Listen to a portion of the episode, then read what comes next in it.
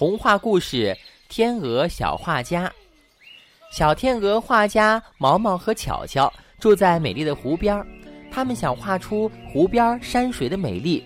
毛毛画树，巧巧画山；毛毛画花儿，巧巧画鸟儿。可是他们总觉得画的不好，因为他们的家太美了。他们问妈妈：“我们怎么才能够画得更好呢？”天鹅妈妈说。你们飞到空中去看一看，也许能画得更好呢。天快黑了，毛毛和巧巧飞到空中，向湖面望去。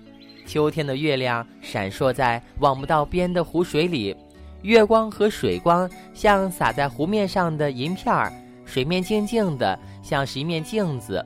湖水像是大大的白银盘子，湖中翠绿的大山就像是。托在银色盘子里的青青的田螺，毛毛和巧巧叫道：“哇，太美了！我们就要这样的一幅画，就要画这样的画。”他们画呀画呀，画完了。天鹅妈妈把画儿挂在树上，高兴地说：“画的真好，这就是我们的家乡。”